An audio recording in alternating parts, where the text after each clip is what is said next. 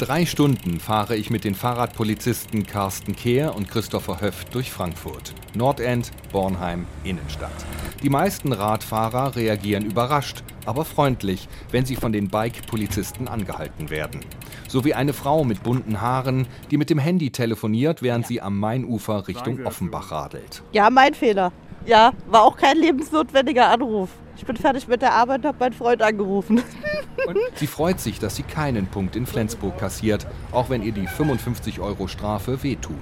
Doch es gibt auch andere Reaktionen. Ein Arzt muss eine Strafanzeige hinnehmen, weil er ein modernes E-Bike fährt, das per App schneller als 25 Stundenkilometer gemacht werden kann. Eigentlich müsste er ein Versicherungskennzeichen haben, wusste er aber nicht. Ob das den beiden Spaß macht, da auch mal dahingestellt. Ähm, ich bin jetzt ein bisschen überrascht, mir macht es keinen Spaß und ein bisschen die Freude. Finde ich nicht so toll. Carsten Kehr und Christopher Höft tragen neongelbe Radhelme auf ihren 30 Kilo schweren E-Bikes, die bis zu 40 km/h schaffen. Dazu blau-gelbe Trikots. Darüber eine Schutzweste mit Funkgerät. Die Fahrradpolizisten sind die einzigen Polizisten in Hessen, die im Einsatz kurze Hosen tragen dürfen. Um die Taille der beiden hängt ein Gürtel mit Pistole, Schlagstock und Pfefferspray, erklärt Christopher Höft. Ja, also anfangs war es ein bisschen gewöhnungsbedürftig für die Bürger, dass die Polizei jetzt auch in Neongelb unterwegs ist, aber mittlerweile hat sich da jeder dran gewöhnt und das gewohnte Bild von Schutzweste und Schusswaffe ist dann doch jedem bekannt. In ihrer 10-Stunden-Schicht machen die beiden zwischen 20 und 40 Kilometer am Tag. Der Rekord liegt bei 80. Unsere gemeinsame Tour startet am Polizeipräsidium. Bereits nach wenigen Metern hält Carsten Kehr an. Wir sind nur ein paar Meter gefahren und schon steht ein Lieferwagen auf dem Fahrradweg. Absolut normaler Alltag, ja.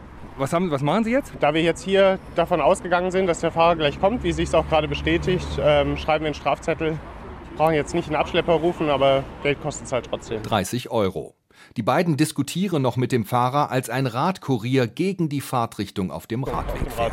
Ja, ich weiß, ich wollte nur links abbiegen und die Abkürzung sparen, bin ich ganz ehrlich. Auch wenn Sie hier links wollen, würde ich Sie bitten, doch abzusteigen mhm. und den Rest zu schieben. Okay. Dann können Sie ja wieder auf den Radweg oder auf die Straße wechseln.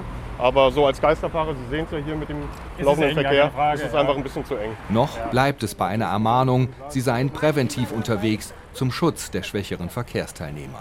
An der nächsten Kreuzung fahren zwei junge Radfahrer bereits los, obwohl die Ampel noch rot zeigt. Die Beamten nehmen die Verfolgung auf. Schnell sind die beiden gestellt. Ich glaube, ich wurde schon letzten Freitag kontrolliert, aber ganz normale Verkehrskontrolle. Er ist halt blöd gelaufen.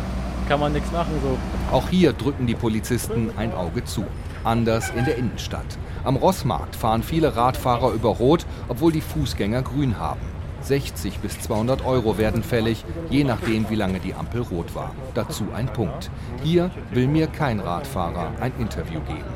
Die Fahrradpolizisten ermahnen noch E-Scooterfahrer am Mainufer, Radfahrer, die zu zweit auf einem Rad durch die Innenstadt fahren oder Kopfhörer tragen. Christopher Höft ist sich sicher, dass die Frankfurter Fahrradpolizei sinnvoll ist. Wir haben viel zu tun, die Arbeit macht Spaß. Mal sehen, was der Winter bringt. Da wird es vielleicht ein bisschen unangenehmer für uns. Aber bis jetzt äh, glaube ich, sind wir sehr erfolgreich. Im nächsten Jahr wird entschieden, ob die Fahrradstaffel mehr als ein Pilotprojekt ist und weiterfahren darf.